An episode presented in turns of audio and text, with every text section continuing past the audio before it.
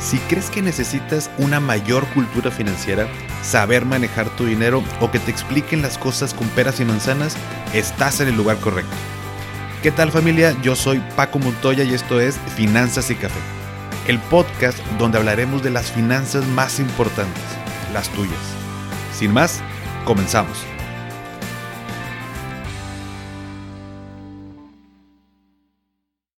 Hola a todos y bienvenidos de nuevo a Finanzas y Café. Espero que estén teniendo un excelente inicio de semana. Y el día de hoy tenemos un invitado aquí en el podcast. Eh, él es conferencista, es autor, eh, tiene un, testimonio, le hemos aprendido bastante. Muchos de ustedes tal vez ya lo conocen. Eh, él es Quique Guajardo. Quique, muchas gracias por estar aquí conmigo. No, gracias por la invitación. Qué gusto estar acá. Oye, Quique, el día de hoy quiero platicar contigo un tema. quisiera comenzar con el tema de en México, en el país, el tema de los seguros estamos pues en pañales, ¿no? Eh, tanto seguros de gastos médicos, de vida, en general, ¿no? Tenemos ciertas concepciones de qué son los seguros, que si van a pagar o no las aseguradoras y demás. Y cuando hablamos del, tema de seguros de gastos médicos, la realidad es que muy poco porcentaje, muy por debajo del, eh, de la mitad, inclusive es como casi un 10%, tienen un seguro de gastos médicos privado. Entonces, vamos a tocar ese tema. Digo, no vamos a hablar en sí del, producto. Eh, y a pesar de que yo sé que muchas personas eh, te conocen, me gustaría que comenzáramos primero platicando un poquito sobre tu testimonio eh, antes, previo al tema de, seguros. Que nos platiques quién eres, por supuesto, qué fue lo que pasó en tu vida que cambió este, varias, varias cosas. Y vamos entrando hoy por ahí en el tema. Va. Pues mira, yo soy Enrique Guajardo, tengo 36 años y en dos ocasiones me tocó luchar contra el cáncer, una enfermedad que, pues muchos conocen y mm, para bien o para mal han tenido este, cercanía, ya sea con un familiar o han pasado por esto. Y fue un cáncer agresivo, un osteosarcoma, cáncer de hueso. me dio dos veces, la primera vez me dio en la pelvis, la segunda vez me dio en un hueso que se llama isquion. Y obviamente pues fue una situación muy difícil, muy complicada, ¿no? O sea, yo tenía 17 años a días de cumplir 18 cuando me detectan el cáncer la primera vez. Fue, fue extraño porque en ese entonces no, existía, creo que apenas estaba empezando Facebook, estaba Messenger, o sea, no existían redes sociales. Yo había escuchado la palabra cáncer, mi abuelo había fallecido de cáncer y en la primaria un chavo había fallecido de cáncer, pero hasta ahí, o sea, no era algo como que veías en todos lados. Sabía que era algo fuerte y agresivo, pero no me imaginaba qué tan fuerte, ¿no? Sabía que se te caía el pelo, pero tampoco entendía por qué. O sea, como que tenía un conocimiento, pero hasta ahí. Entonces cuando me dicen que tengo un cáncer, pues obviamente me, me, sorprendió, pero al mismo tiempo, como te digo, no sabía que era algo mortal o que era algo fuerte, ¿no? Sí, era, sí tenía un dolor muy fuerte, el punto que me llevó al hospital y, y me dejaron internado, ya estaba en silla de ruedas, no podía caminar.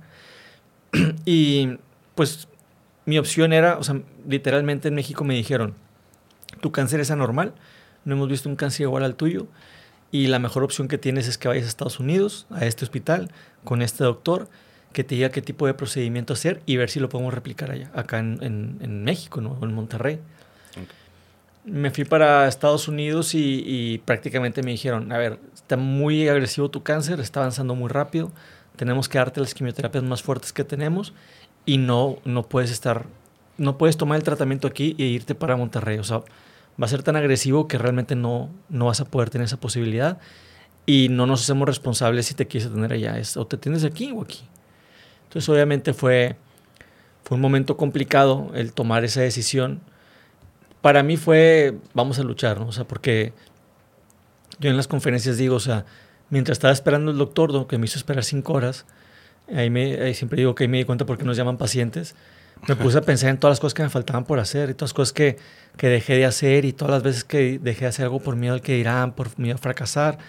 Me puse a pensar en todo eso durante cinco horas, ¿no? Entonces cuando me hice el doctor eso, yo ya estaba decidido que quería luchar, o sea, no, no, no tenía otra, otro pensamiento más que luchar. Ojo, sin saber qué significaba la quimioterapia, ¿no? O sea, me fui a, a, a lo güey, o sea, vámonos para adelante, ¿no?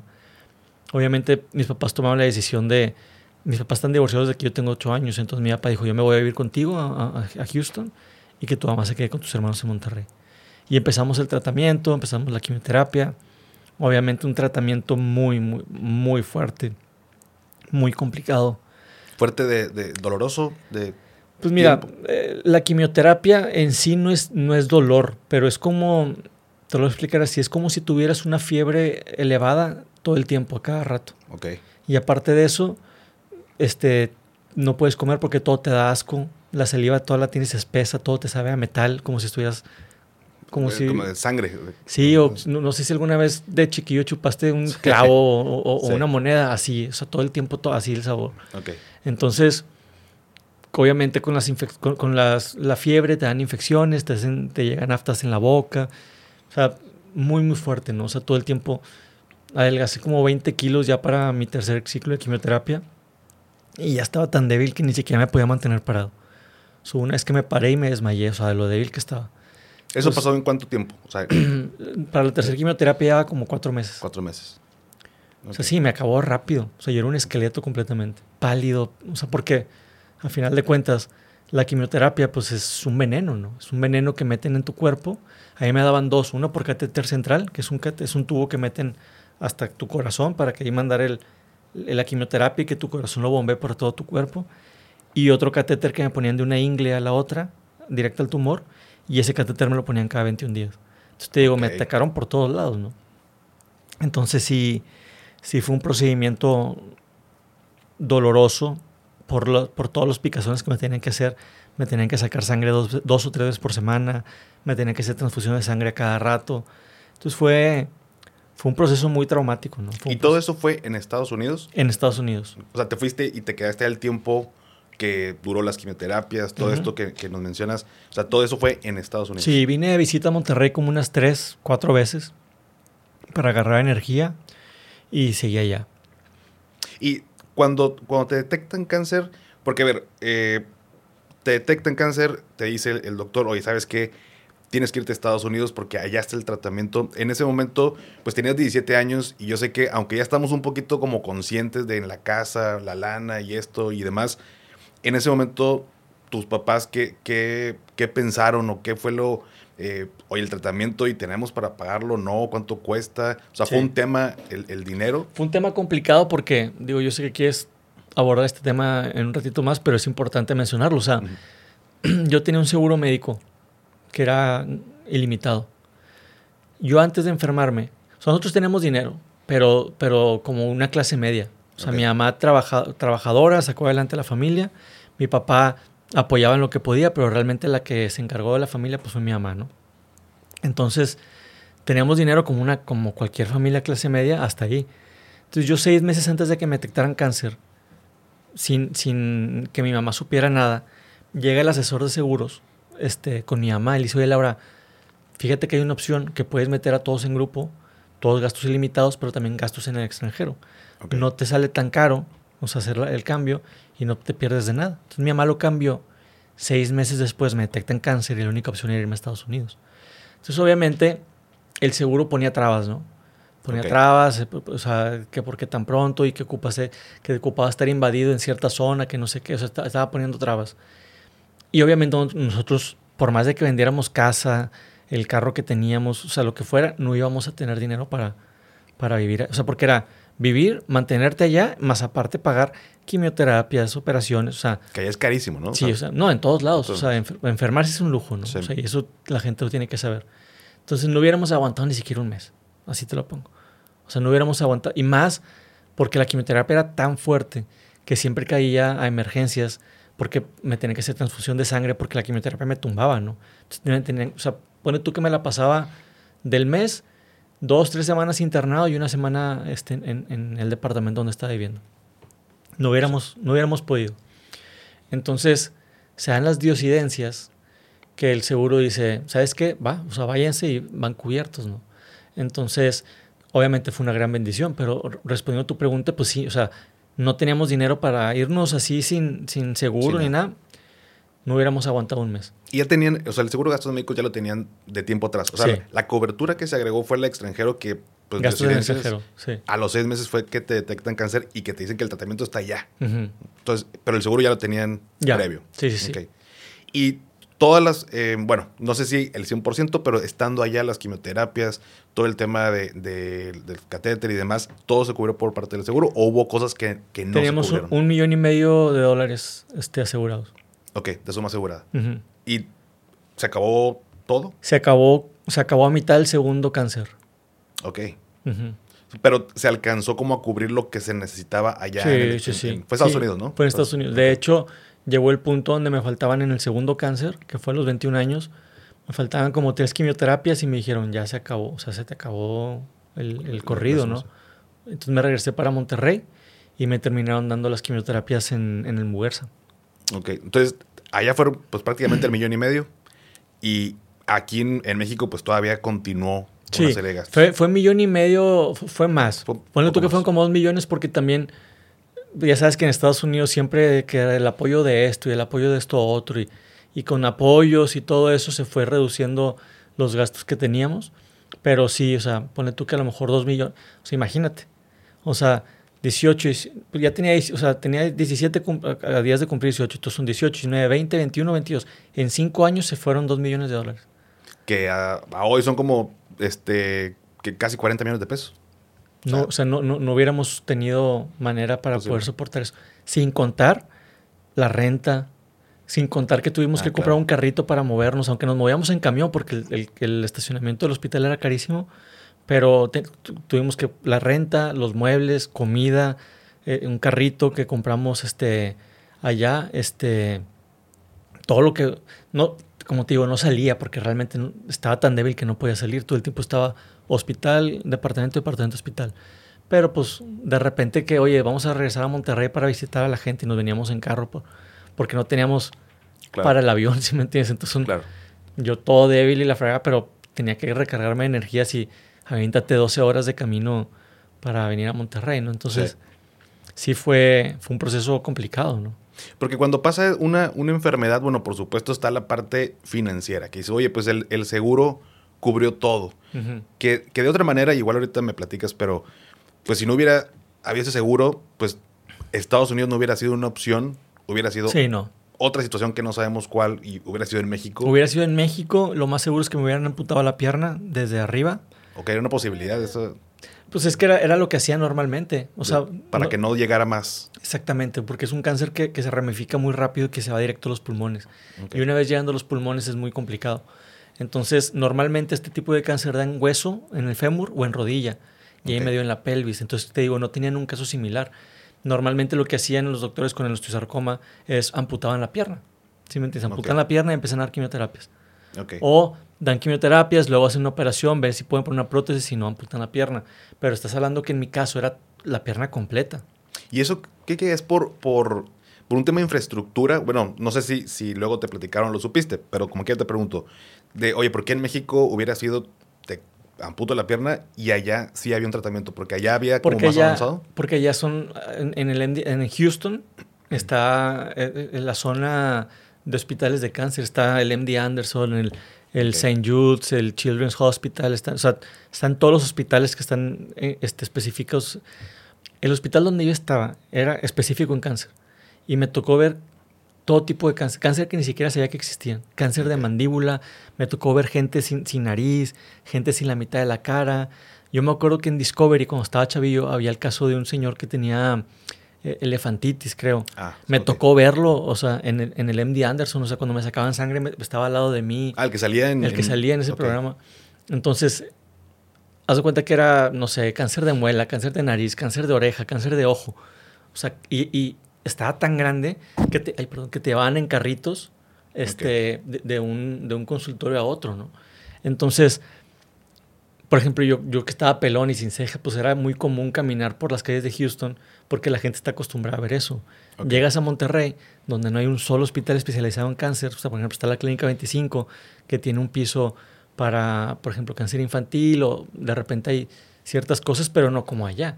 Ok. Entonces es más que nada eso, que allá tú llegas, hay traductores de, de, todos los idiomas, todos, porque va gente de todo el mundo. Entonces es mucho más común ver un caso como el mío allá que verlo aquí en Monterrey. Claro. Sí, no, y, bueno, pues en Estados Unidos también que por supuesto la atención es pues mucho más cara. O sea, en alguna ocasión este, mi mamá se enfermó de grip, bueno, que fue influenza, y fueron una cosa de 10 mil dólares del 2000, 2001, o sea, pues, dólares de, de aquellos, ¿no? Pero era casi creo que una gripa, ¿no? Es como pues, carísimo, ¿no? Entonces, la posibilidad, si aquí en México el hecho de que te dé cáncer sin seguro ya es muy costoso, irte a Estados Unidos es tres, cuatro, cinco veces más. O sea, es impagable si no tienes un, no, y, y, vivir allá. y vivir, aparte, lo, eso, es donde se te va el mundo también. Oye, y Ok, pues el, seguro cubre eh, los gastos, o cubrió estos gastos, ¿no? Y, pues de hecho sigue cubriendo actualmente tu, seguro. Pero en, este inter, emocionalmente, ¿cómo te pega?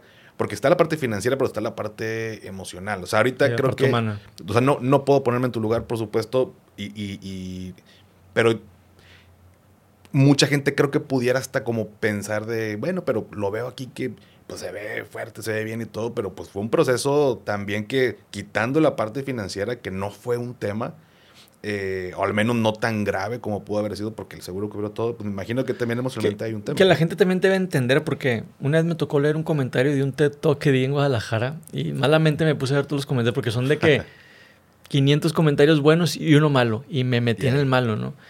Y, y el comentario era, sí, pues para él fácil, ¿no? Porque tenía dinero. Y por eso sobreviví el cáncer.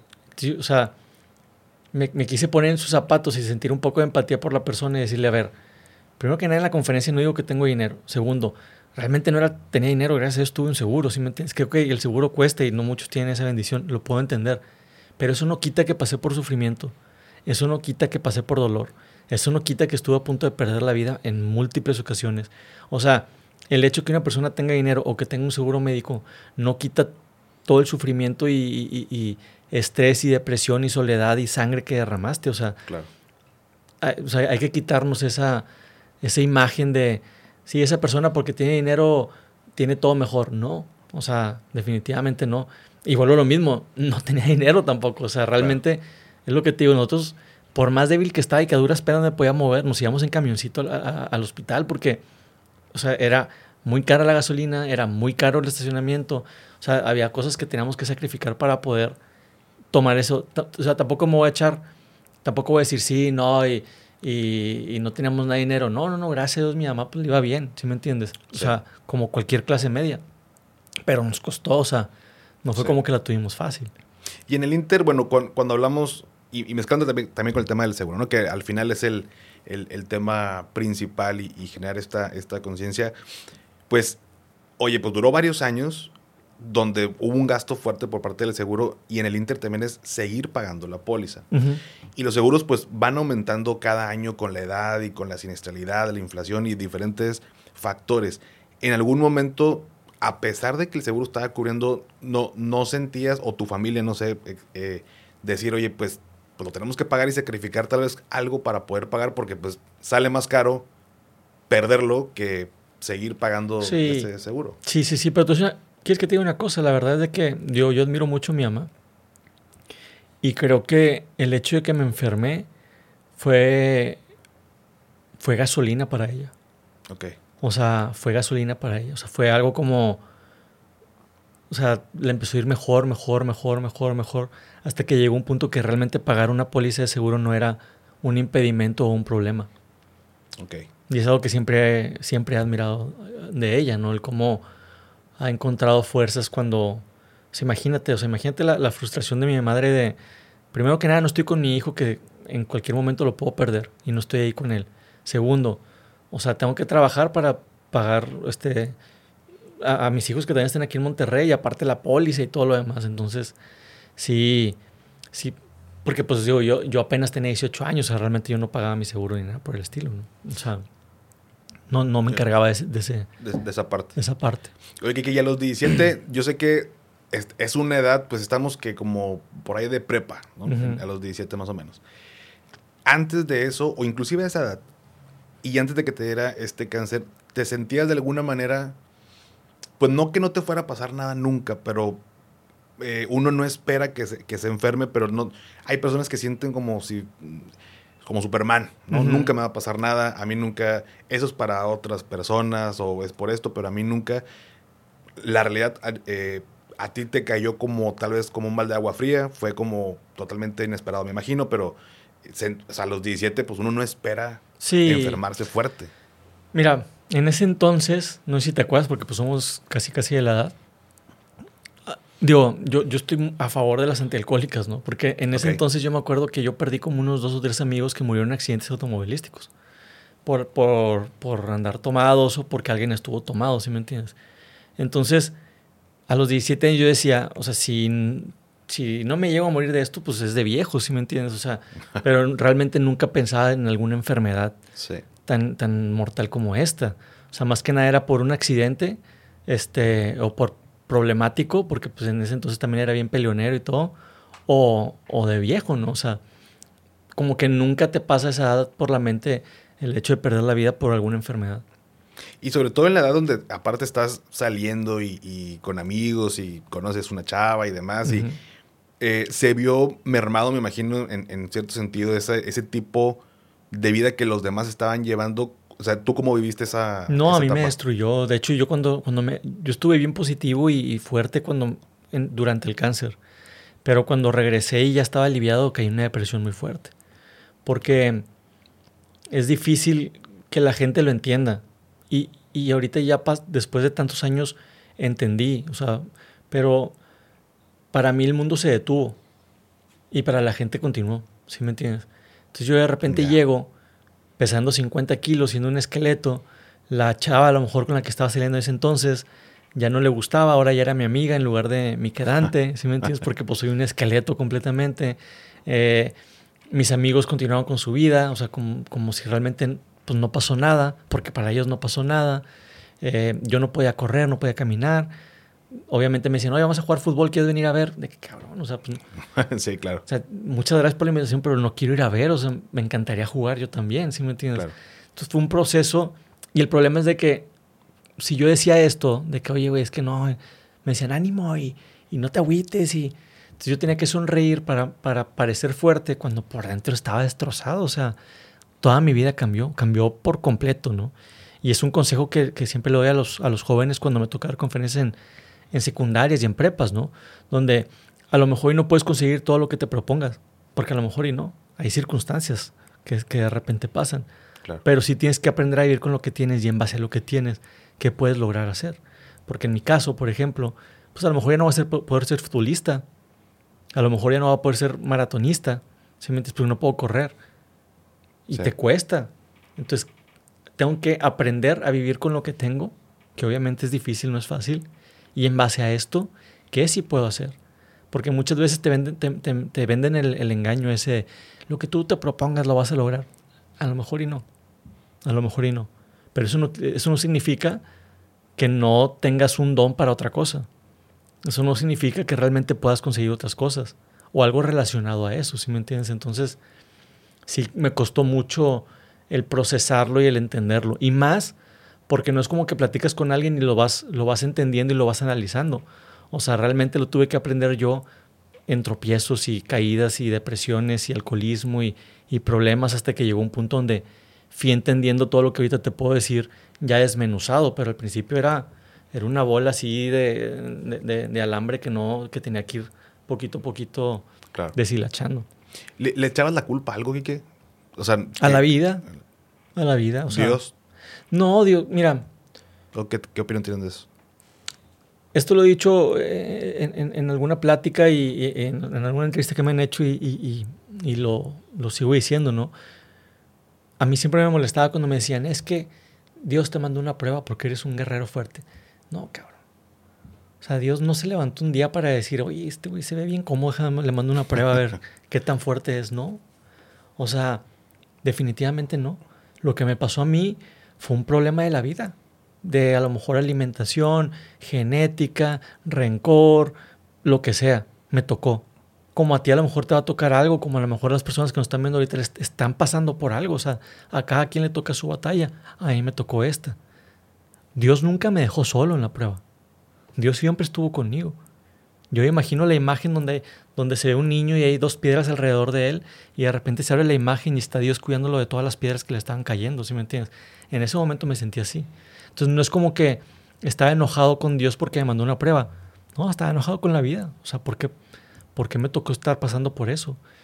Con el tiempo entendí que era un para qué, o sea, que era lo que tenía que aprender, que era lo que tenía que analizar de este proceso que estaba viviendo.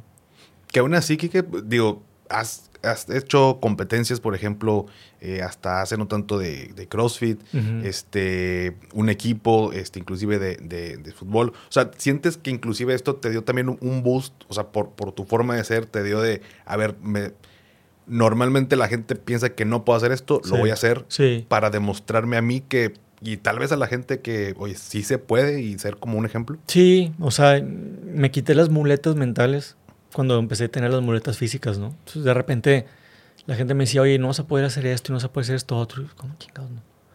No, pues déjame encontrar la manera. Una vez estaba platicando con el que era antes el doctor de, de Tigres mm. y me vio entrenando CrossFit y todo. Y me dice, oye, ¿y, a ti, tú qué traes? ¿Por qué estás en muletas? No, pues me quitaron el psoas, me quitaron el, el el cuadriceps, me quitaron el, la, cadera, me quitaron el isquion. Y me dice, a ver, estos movimientos y los empecé a hacer. Me dice, tú se supone que no deberías de estar haciendo esto, pero tú le seguiste mandando señales a tu cerebro para hacerlo y encontraste la manera más eficaz para hacerlo de una manera normal como todos los demás, pero tú lo haces a tu manera. Entonces, por ejemplo, a mí me decía, a ver, agáchate y recoge esto, y lo hacía, y lo hacía a la misma velocidad que tú lo haces pero porque encontré la manera para hacerlo de esa manera. En el hospital de Houston, por ejemplo, me decían, para ponerte los calcetines ocupas tener un, es un tubo que tiene una cuerda, donde pones el calcetín, metes el pie y jalas la cuerda. Ok. Yo decía, tengo 18 años, ¿tú crees que si me quedo dormido en casa de un amigo, me voy a andar llevando un tubo y me voy a andar llevando... Me decían, para ir al baño ocupas una sillita que esté más elevada. Y dije, tan pendejos, o sea, voy a encontrar la manera para hacer las cosas, no puedo estar todo el tiempo cargando para agacharme ocupaba unas pinzas para no agacharme. No, no, no. O sea, entonces encontré la manera para poderlo hacer. Y esto, bueno, en, algún momento, Quique, algún día, algún este, suceso que te haya pasado durante el tiempo que estuvo más fuerte el, cáncer, que decías, sabes que ya, pues, ya no la voy a librar, güey. Sí, o sea, bastantes veces. O sea, ¿qué, qué, qué, qué pasa por tu cabeza cuando sientes que que ya no, a lo mejor ya no sigue otro día, ¿verdad? Mira, te puedo decir dos en específico. Hubo una vez donde tenía tres días ya de no comer nada y, tenía como dos días de no tomar agua. Porque la, quimioterapia me ha pegado tan duro que me dio una infección donde tenía este, aftas en toda la boca, pero en toda la boca. O sea, toda la boca la tenía llena de aftas, la tráquea. Y, o sea, eh, o sea cuando tragaba saliva, era como si estuviera tragando este, clavos, o sea, como si estuviera tragando este, cadillos, haz de cuenta. Era horrible. tenía mucho tiempo de no comer y yo ya estaba muy débil, ya estaba muy débil. Y por mi, por mi mente pensaba y hablaba con Dios y le decía, mira Dios, sea lo que tú quieras. O sea, ahorita me voy a dormir, si mañana me levanto, seguimos luchando. Entonces es como, era como un, un, adicto, este, un alcohólico dejando el alcohol, era un día a la vez. Era una lucha a la vez, una lucha a la vez. La segunda vez que me tocó eso fue cuando me operaron, porque cuando me operaron me, me decían, antes de la operación obviamente me dijeron, oye, hay un riesgo muy fuerte que pierdas la vida, ¿no? O sea, pesas 50 kilos, te vamos a abrir en tres partes, te vamos a quitar la cadera, la cirugía dura 18 horas, anestesia general, la anestesia te puede matar, puedes quedar en coma. Entonces me empezaron a decir todos los riesgos, ¿no? Y haz de cuenta que era un 70-80% de posibilidades de poder morir. O sea, muy pocas posibilidades de vivir. Pero no tenía otra opción, o sea, era, o te operamos o te operamos, ¿no? Claro. Entonces, como que, pues, ¿qué hago? No, ni, pues, ni pedo, pues firmo. Claro. Entonces, un día antes de que me operaran, yo sí decía, no quiero dormirme. No quiero dormir, o sea, quiero, quiero aprovechar cada, cada segundo de estar despierto. O sea, nunca había tenido estas ganas y esta necesidad de querer disfrutar cada minuto y cada segundo de estar vivo. Nunca lo había sentido. O sea, era, era una sensación padre, pero a la vez de, de, miedo, ¿no? De no sé si mañana me voy a levantar. O sea, por más de que no esté haciendo nada, quiero estar despierto y no me importa si mirando a la pared, pero quiero estar despierto. Entonces sí fueron, pues fueron momentos difíciles, ¿no? Pero al mismo tiempo yo creo que fueron momentos buenos que me dieron la oportunidad de valorar antes de cualquier tragedia. ¿Sí me entiendes? Porque yo tuve amigos que murieron en accidentes y murieron al instante y a lo mejor no tuvieron esta oportunidad de, de poder vislumbrar lo que se siente antes de, de lo que pueda pasar, ¿no? Y, y, valorar ese, ese momento y valorar la vida de esa manera antes de que pueda pasar algo, algo fuerte, ¿no? De hecho, cuando, cuando tuve, bueno, tengo ya un par de operaciones eh, de rodilla. La primera es lo primero que me han operado y, y, la segunda fue también rodilla. Este, y la primera vez que me pasó, estuve un mes y medio sin, sin caminar por el tema de, del tendón y que tenía que cicatrizar y toda esta parte. Y cuando pude volver a caminar, o sea, sí tenía miedo de, oye, si no pega, o si se rompe, o si no jaló este, la operación y demás. Pero cuando volví a caminar, cuando volví a ir al baño por mí mismo, cuando me empecé a bañar yo solo, sin ayuda, este, por supuesto, en una escala mucho menor, ¿no? Pero a lo que voy es esto que mencionas de uno valora hasta ir a prepararse el café por sí mismo y no, y no tener que pedir una ayuda o ir, bajar una escalera, subir una escalera sin... No, o sea, y, y, cosas que es por automático, por ejemplo, yo después de que me alivié, pues obviamente viene la recuperación y luego viene la terapia. Tuve que volver a aprender a caminar. O sea, es algo que tú nunca vas a espero que nunca lo vayas a sentir. Pero, pero tuve que volver a aprender, o sea, tuve que volver a, a conectar mi cerebro con mis piernas, para, porque mi cerebro, o sea, yo estaba tan, tan acostumbrado a dar el paso, de repente yo me paro y quiero dar el paso y me doy cuenta que mis piernas no, no, no responden con mi cerebro. Entonces tuve que volver a, a, enseñar a mi cerebro y a mi cuerpo a, a, trabajar en conjunto para mover y dar un paso. Okay. O luego, por ejemplo, para, para subir dos escalones, dos, me tardé como una semana. Porque tuve que volver a, a, a mandarle señales a mi cerebro de ayuda a levantar la rodilla para que puedas dar el siguiente paso y puedas seguir caminando. Entonces, son sensaciones que obviamente tuvimos de niños, de bebés, pero que ya de grandes, pues sí. ya estás acostumbrado. Entonces, el volver a aprender a caminar fue como, y me tocó volver a aprender a caminar tres o cuatro veces, digo, me han operado 37 veces. Entonces, sí era algo como, madres, o sea, no sabía que así se sentía el, el, el hecho de, de que tu cerebro no esté conectado con tu cuerpo. Porque hacemos muchas cosas pues, en automático, sí. ¿no? De caminar, tomar agua, respirar incluso. Uh -huh. O sea, que no te das cuenta y, y, valoras. Y tú ya me lo, perdón, ya me lo platicaste eh, hace, hace algunas semanas. Pero me gustaría que, que platicaras aquí el, el, el, viaje que hiciste este, a Sudamérica y cómo, o sea, eso que tú sentiste, estar allá y disfrutar pues solo al final uh -huh. del día y que uno aprende, me imagino que has aprendido también a disfrutar vivir, ¿no? O sea, disfrutar o valorar, como tú le dices, previo a que pueda pasar algo, aunque no se le desea nada a nadie, pero valorar cada día, ¿no?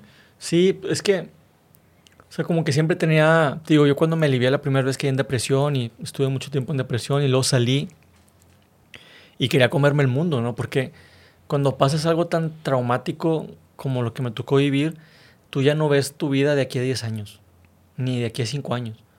Es de aquí a un año, o sea, ¿qué puedo hacer en un año para comerme el mundo por si me llego a morir en un año? Este, de hecho, yo sí. cuando yo hice dos viajes, el que tú dices que fue a los 23, que me fui a, a, Sudamérica, y el segundo ya a los 28 cuando me fui manejando de Monterrey hasta Brasil. Y, y, ya cuando regresé de Monterrey hasta Brasil, dije, madre, estoy viendo más de lo que pensé que iba a vivir. O sea, como que sí me cayó el 20 de, ok, ya disfrutaste, ahora sí ya ponte las pilas, porque realmente estás viviendo más de lo que pensaste que ibas a vivir. Entonces sí, mi, mi mente cambió por completo y cuando me fui a Argentina la primera vez, sí fue un proceso increíble de, pues sí, obviamente agarré fiesta y todo, pero de conocer culturas, de conocer gente, de estar solo, de, de fui que es una de las, de las partes que digo en mi conferencia, en donde me conecté con la vida, con la naturaleza y con Dios y, y Dios me, me, hizo entender que, que estaba vivo, ¿no? Que, que tenía la oportunidad de, de disfrutar estos paisajes que estaba viendo, ¿no? O sea, yo veía que mucha gente iba y se tomaba fotos, pues sí, como algo turístico, pero yo sabía que no lo estaban viviendo de la manera que yo lo estaba viviendo. Y entendí al, al ver las reacciones de ellos que a mí me costó estar ahí. Por eso es una sensación diferente. Y sí. siempre pongo el ejemplo, o sea, tú a lo mejor vas a trabajar mucho para comprarte un carro. Cuando tengas ese carro lo vas a cuidar bastante. ¿Sí me entiendes? Porque sí. te costó comprar ese carro. Yo le digo a la gente, ahora imagínate trabajar para, para tu vida. Imagínate luchar para estar vivo. Entonces, cuando ya te das cuenta el valor que tiene tu vida, ves todos los paisajes de una manera diferente. Y a ti te tocó, pues, eh, valorarlo por, por lo que pasó, pero sientes que allá afuera hay personas que dices, ¿cómo, o, que tú piensas, cómo es que no disfrutan la vida, güey? O sea, o, en este viaje que decías, que a lo mejor están ahí, pero están en el celular, o a lo mejor estás en una reunión y ves que no están disfrutando, o sea, me imagino que cambia tu perspectiva de las, de las cosas y tal vez priorizar tu familia, tus amigos, tu momento y, me imagino que hay gente que no valora hasta que no le pasa algo. Sí, pero yo digo que es normal, o sea, a mí también me pasa que de repente ya estoy tan acostumbrado a, la realidad normal que, que se me olvida el vivir con pasión cada día, ¿no? O sea, porque uno se acostumbra y es normal, es como un dolor de muelas, o sea, realmente no disfrutas la comida tanto hasta que te deja doler una muela. Claro. Y te deja de doler, pasan dos semanas y se te olvida lo que era comer rico, ¿no? Sí. Entonces así es la vida también, o sea, realmente pueden pasar cinco o seis años sin que tengas algún problema y tú ya vives por automático cuando de repente, no sé, ahorita con este caso de, de, de la pandemia que tuvimos, creo que a todos les cayó ese chip de, ay, güey, la vida es frágil, ¿no? Y en cualquier momento nos podemos ir. Entonces yo creo que sí ayudó que la gente como que reiniciara su, su chip y su cerebro de decir, vamos a empezar a disfrutar esta vida, ¿no? Que obviamente van a pasar a lo mejor cinco años y otra vez se nos va a olvidar, pero te digo, es como un dolor de muelas. De repente pasa algo que te hace recordar eso y dices, vamos a disfrutar y poner las pilas, ¿no? Oye, que 37 veces te han eh, operado, ¿no? ¿Las 37 veces lo ha cubierto el seguro? Sí, sí, sí. ¿Ha, habido algo? Y, y, olvídate de que yo este, esté en este lado del tema de, las aseguradoras y que yo sea asesor y demás, yo no tengo tema con eso, pero ¿hay algo que no te haya gustado el tema del seguro de gastos médicos o que en, este, en estos años dices, oye, esto no me parece, esto no me cubrió, que hayas tenido que pelear para poder, eh, bueno, entre comillas pelear, ¿no? Para Mira, yo siempre tuve que pelear para que las prótesis y que esto y que el otro, o sea, porque porque el seguro siempre va a haber por sus intereses, la verdad. O sea, pues, ¿para qué nos hacemos? Algo que no me ha gustado de los seguros últimamente, que yo pensaba que era de mi seguro específicamente, pero ya platicando con más gente me, di cuenta que es de todos en general, es que antes, por ejemplo, yo sí puedo decir en qué seguro estoy, no hay, problema. Sí, no. por ejemplo, yo estoy en AXA. Entonces yo cuando tenía que operarme, yo iba allá a San Agustín, al lado, estaba AXA, las oficinas de AXA. Ah, cómo no. Yo iba con el doctor o la doctora que me tocaba, veía mi caso. Por ejemplo, hubo un año que me operaron como 15 y 6 veces en ese año. Entonces ya me conocían. Ya, ya era el tacto humano que ya me conocían y ya sabían lo que estaba viviendo y sufriendo, ¿no? O sea, de hecho me ha tocado casos que de repente después de muchos años gente que me, me atendía me decía, yo te atendía en ese entonces y todo. Y, y, y, no, me, me daba mucho sentimiento cada que ibas y todo. Entonces quitaron eso. Todos lo centralizaron en Ciudad de México. Entonces ya no hay una persona humana que vea tu caso y que te vea como un humano, te ven como un número. Y eso, o sea, lo repudio. Pero totalmente. Y es algo que tienen todos los seguros, que por sus intereses no lo van a cambiar. Es una empresa, que puedo hacer? O sea, no, tampoco es como que me quejo porque sé que a final de cuentas pues, tiene que ser negocio. Pero antes yo sí me sentía cobijado por, por la gente de AXA, por ejemplo. Sí sentía que ya conocían, veían mi caso, veían mi sufrimiento, porque era, otra vez me tienen que operar y otra vez tengo que ir. Por ejemplo, ahorita tengo que enviar un informe, me infiltran la espalda cada año y cada año tengo que mandarles un informe médico cuando tienen mi registro. De años. De años. Tú sabes que esto me lo hacen cada año y saben que me lo, me lo van a tener que hacer para toda la vida. ¿Para qué me pides el informe médico? O sea, ya es, ya es ridículo lo que me estás pidiendo. Pero entiendo, la burocracia y todo. Pero sí siento que en el momento que centralizaron todo en Ciudad de México y que ya todos se tienen que mandar para allá, sí dejaron de, y lo voy a decir crudo como es, les dejó de importar al cliente. Ya dejaron de ver al cliente y vieron el número nada más. Y eso para todas, todas, o sea, no nada más es AXA. Es sí, no, es porque es el que tienes, ¿no? Pero, pero coincido contigo y, y sí, y, y, qué bueno que lo mencionas, Kike, porque, y te lo pregunté tal cual, porque oye, si yo que tengo, eh, pasé por todo esto, tengo años, no es nada nuevo, hasta ya me conocen en, la aseguradora, y tengo que seguir batallando, pues hay algo que se puede mejorar definitivamente y se debe de mejorar, porque como tú bien lo dices, pues no son, yo sé que son negocios, ¿no? Y tienen, eh, y algo que también yo siempre he creído es que todo mundo, pues vemos para nuestro lado. Tal vez no tan de mala manera siempre, pero todos vemos por nuestros intereses, pero hay que buscar el cómo ganar, ganar. Pero en el caso de las aseguradoras, y sobre todo con la pandemia, eh, inclusive me tocó saber de varias, eh, pues les pegó, ¿no? O sea, les pegó. No, y, y aumentaron también, o sea, yo estaba pagando como 70 mil pesos anuales del seguro y ahorita estoy pagando 80 mil. Cuando dices, o sea, realmente ya el aumento que tú estás haciendo, o sea, ya es hasta exagerado para empujarme a salirme. ¿Sí me entiendes? Porque realmente no puedo aumentar tanto en un año o dos años. No puedo aumentar tanto como me lo estás aumentando. O sea, realmente me estás. O sea, de por sí. De por sí no, o sea, no me atiendes bien como ser humano. Este, tengo que pelearte todo lo que me quiero hacer y tengo que explicarte que es a consecuencia de.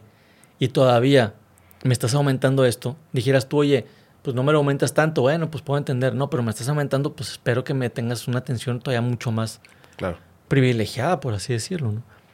Sí, no son baratos. No, aparte, por, o sea, la, la prima que pagamos por el, por el seguro, pues hasta cierto punto es, es hasta lo mínimo que esperamos, ¿no? O sea, el, el hecho de que me atienda una persona, y de hecho es de las quejas más, más grandes, derivado también de la pandemia, que mucho se centralizó o vía digital, o vía correo electrónico, o en alguna ciudad, por ejemplo, normalmente Ciudad de México. No, por ejemplo, yo tengo, tengo el recurso de tener un concierge. Y, y dices, va, se supone que es una atención extra que te da el seguro. Me lo cambian cada cinco meses. O sea, es otra persona Es otra- diferente. cada cinco meses es otra persona diferente, si no es que cada tres. Y cada tres, cuatro meses tengo que volverles a explicar todo mi caso. Uy, no. Tengo que explicarles todo mi caso. Hueva. Volverles a mandar el informe médico. Cuando dices, o sea, po- ¿por qué, ¿por qué no me dejas tener una comunicación con una persona y estar con, con esa persona que conozca mi caso? O mínimo que puedan ver el registro para que no me hagan preguntas que ya conoces. O sea, que tengo desde que tengo 15 Claro. años contigo. ¿Sí Claro. me entiendes? O sea, antes de que te llamara Sax. Entonces, Sí. O sea, son cosas que se me hacen ridículas, pero espero que algún día cambien. No creo, la verdad, pero... Yo creo que tiene que, tiene que ser un, un tema colectivo, un tema que entre varias personas, porque al final del día, pues la realidad es que las aseguradoras existen porque estamos pagando una póliza. Sí. O sea, no es, no es como que nos están dando un favor, haciendo un favor por protegernos o por darnos el, el servicio. Te coincido, entiendo que, oye, pues son negocios, pero pues no puedes descuidar la parte más importante que es el cliente. Y aparte algo muy obvio, ¿no? Es como ya eres pues un, un asegurado que tiene años con lo mismo y el, el tema de informe médico, que el formato y qué tal, volverlo a explicar, digo, eso yo no lo sabía que, que lo estabas haciendo, sí es todo un tema. O sea, ahora tengo que guardar yo el expediente para decirte, oye, mira, pues hace tantos años me pasó esto y cada año me ponen así, así, así. Pues no, sí es, sí es una, bueno, es un área de oportunidad y qué bueno que lo mencionas, este, para que, pues si de, de- de pronto alguien de aseguradoras ve esto, pues sepa, eh, pueden pensar, oye, si aquí que le piden esto, pues a uno que a lo mejor va una sola ocasión, pues olvídate, es de pronto todo un tema. Ahora, en la parte de hospitales sí que eh, has- te has eh, atendido siempre en hospitales privados o te ha tocado en alguna ocasión en el Seguro Social o Ah, ah, en México no. México no. Ok. Porque justo, pues el seguro de gastos médicos, porque hace algunas semanas platiqué sobre seguro de gastos médicos versus seguro social. Ambos tienen pros y contras. Pero en tu caso siento que aquí sí el seguro de gastos médicos sí fue un factor clave por el tema del extranjero, de, de irte a la, a la atención allá. Y de pronto la infraestructura de un hospital privado versus un seguro social, pues es muy diferente. O sea, es muy diferente y la atención también. O sea, mira, te lo voy a poner así de sencillo. Hubo un hospital donde yo terminé mis, mis, mis quimioterapias, que no voy a decir el nombre, pero que la persona que, o sea, la enfermera tuvo una discusión con ella porque de repente llega, o sea, cuando te dan quimioterapia, primero te ponen un- un líquido como para proteger tu, tu cuerpo, Ah. intestinos y todo, y luego te ponen la quimioterapia. Entonces llega esta persona y me pone, me dice, ya te va a, pas- te va a pasar tu, tu quimioterapia. Y le digo, no, esos son los nutrientes que es para, para este, protegerme. Y tú me dice, no, es tu quimioterapia. Y le digo, no, o sea, yo sé lo que te estoy diciendo. Me dice, no, es quimioterapia. Le digo, amiga, tengo, esta es la segunda vez que me da cáncer. Tengo más de 50 quimioterapias. Sé lo que te digo. O sea, no te quiero este, decir que, que estás mal, pero pues realmente estás mal. Le dije, ¿sabes qué? Mejor háblale al doctor y pregúntale. Y si no es quimioterapia, sí voy a pedir que me cambien de enfermera. No por mala onda, pero a lo mejor me estás poniendo un maestro limpio y ni siquiera te das cuenta. Entonces, por ejemplo, para mí sí era diferente porque en Estados Unidos, como está en un, hospital especializado en cáncer, todo era súper estricto. O sea, no se pueden equivocar en nada, porque es demanda. En Sí. nada se equivocan. Y de repente llegas acá y la verdad los ves muy chileros, ¿no? sí. Pero, por ejemplo, yo tuve una fundación que, que duró como unos seis años que apoyamos a familias que tenían niños con cáncer. Y cuando me tocaba ir a la clínica 25, para mí sí era doloroso. De hecho, yo llego a un punto donde le dije a la gente que estaba conmigo, le decía, ya no hay que ir, porque estás hablando de, en, en un solo cuarto, hay cuatro pacientes, cada paciente puede llevar un familiar, más aparte la gente que va a apoyar, que realmente no estás apoyando, es un, es un cóctel de infecciones ahí, ¿sí me entiendes? Entonces, si era, si era complicado ver eso y obviamente sí me sentí en ese momento, sí me sentí bendecido de haber tenido un seguro y poderme atender en un lugar donde me atendieran en un cuarto y estaba yo solo en el cuarto. Claro. ¿Sí me entiendes? Porque, o sea, te digo, a lo mejor la atención hasta es mejor en la clínica 25. Sí. El detalle es las comodidades que puedes tener, ¿no? Claro. Entonces sí, sí me cayó como que el balde de agua fría, porque realmente, o sea, te voy a ser sincero, yo era ignorante en el sentido de, de yo las veces que me enfermé, pues era o en Estados Unidos, que también son cuartitos chiquitos y todo, pero tío, es un hospital especializado en cáncer, o aquí en, en, en, en algún hospital privado, sí. me entiendes? Ya cuando me tocó ir al seguro, pues ya dije, o sea, sí está, es, es difícil, o sea, es complicado. Sí. O sea, sí, obviamente me encantaría que cada quien tuviera su cuarto y cada quien tuviera sus atenciones este, personalizadas. Digo, tengo mucho en no ir a la clínica, a lo mejor ya han cambiado muchas cosas, que estoy seguro que sí, pero sí fue como un balde de agua fría el poder darme cuenta de eso. Sí, sí, sobre todo porque eso pues te, te da el acceso, o sea, el, el, seguro te da el acceso, porque al final el doctor te ven en el privado, te ven en, uh -huh. en el seguro social, o sea, es el mismo doctor. Sí. Lo que cambia es, es realmente la, la, infraestructura.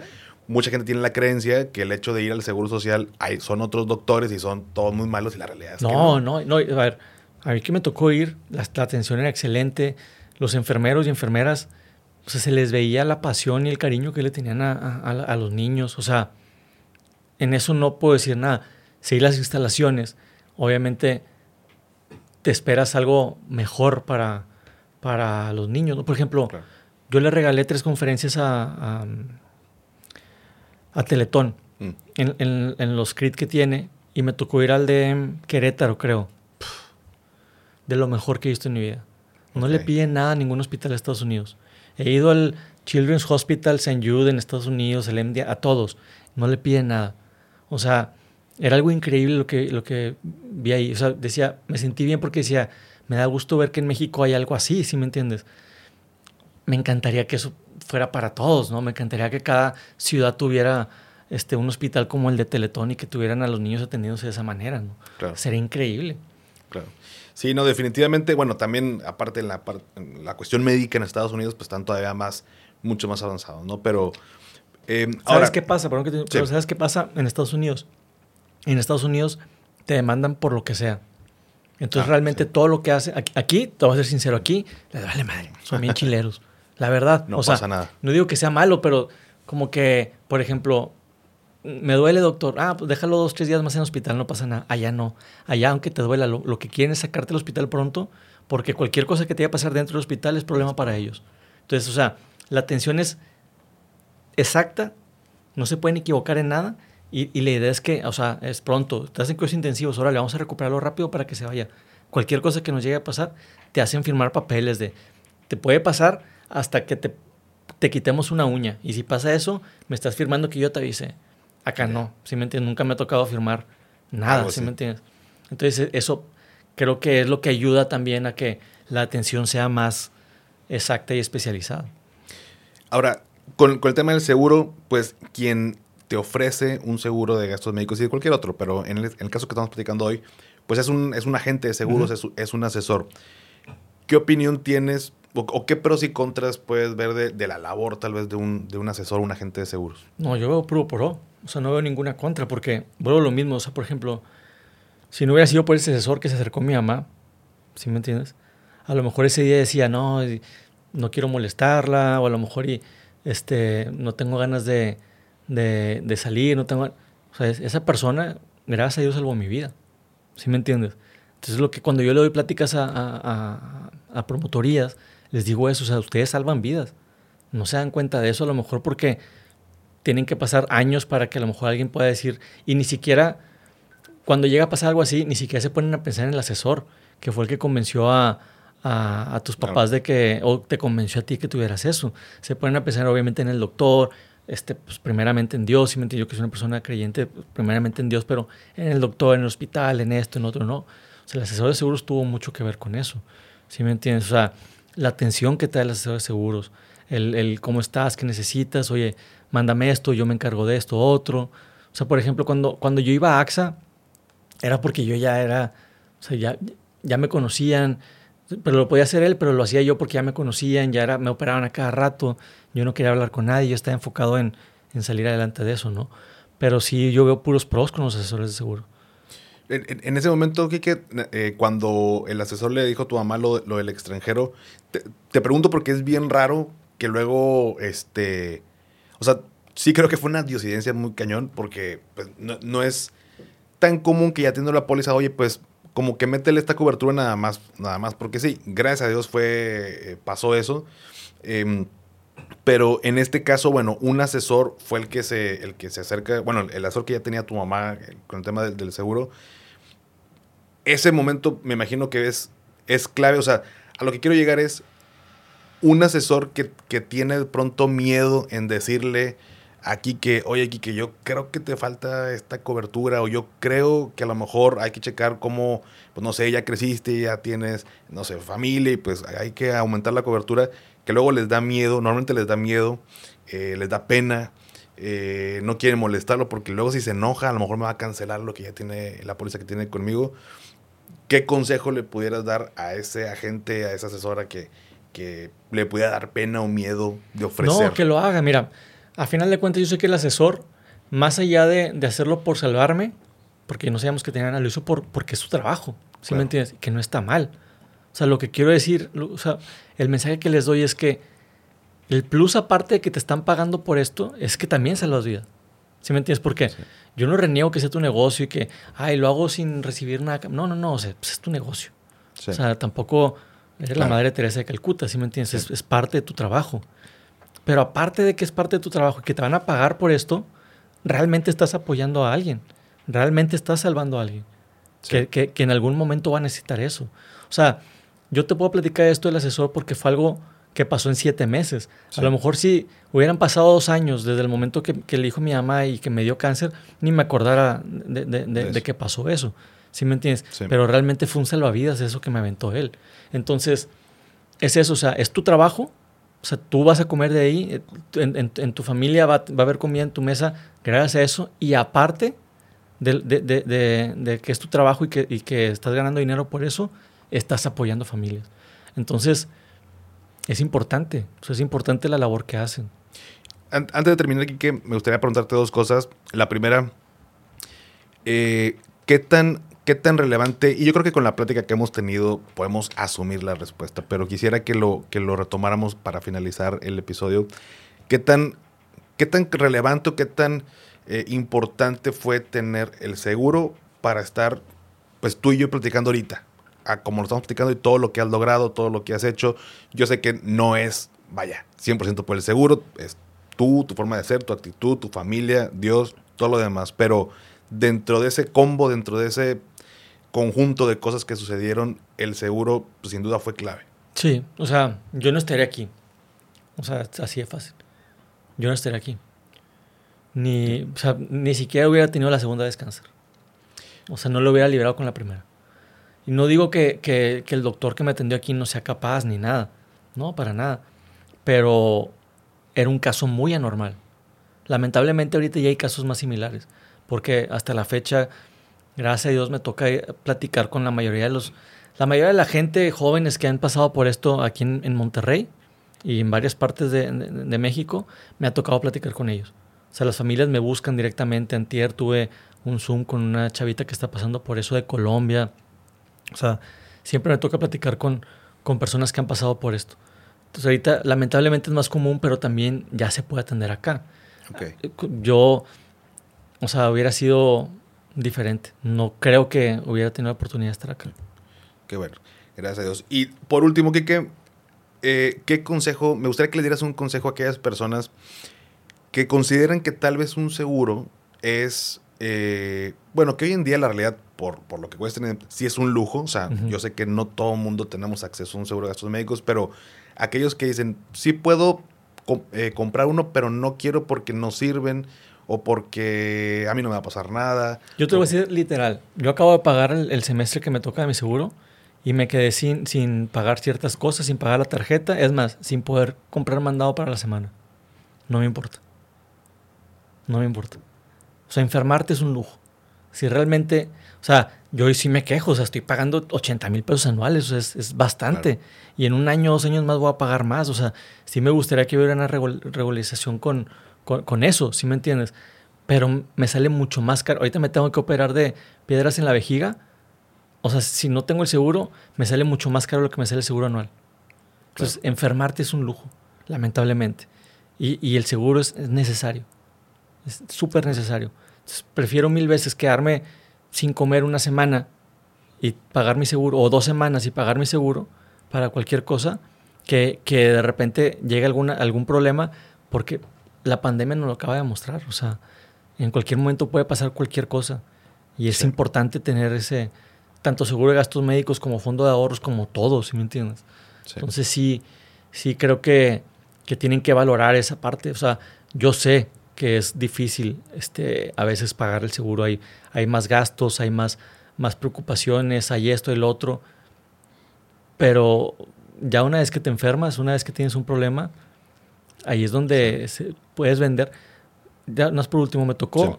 El cáncer que me dio a mí es, es, normalmente a niños jóvenes y jóvenes adultos. Okay. Nada más una vez me ha tocado verlo a, a, un adulto, a un señor ya casado con hijos y todo. Gracias a Dios salió adelante. Pero tú no tenías seguro. Tenía asegurado a toda su familia menos a él. A la madre. Y a él fue el que le dio cáncer.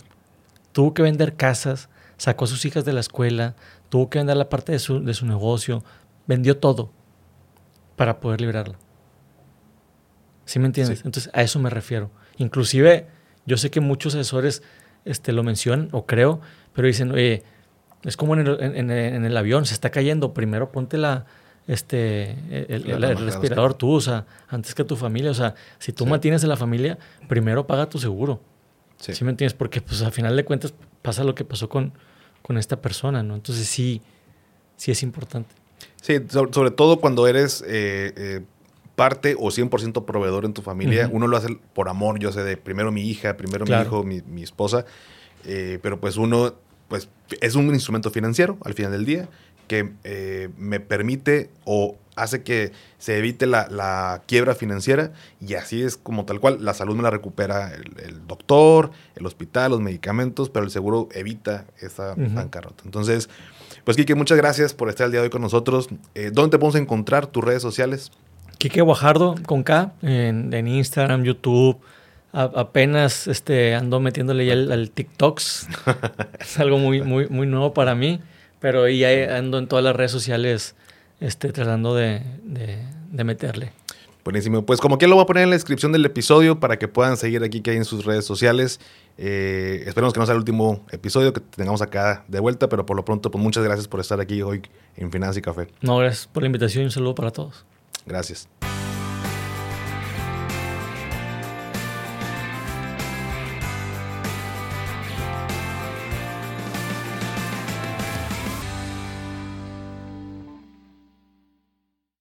¿Nunca te alcanza para lo que quieres? ¿Le tienes miedo al crédito, los seguros, las inversiones, al Pues no te preocupes más, estás en el anuncio de 30 segundos correcto. Bienvenido a Maldita Pobreza. En este podcast te daremos hacks para entender tu seguro de gastos médicos, sobrevivir al hot sale o el buen fin, ahorrar e invertir en bienes raíces. Maldita Pobreza, producido por Sonoro. Busca Maldita Pobreza en cualquier plataforma de podcast.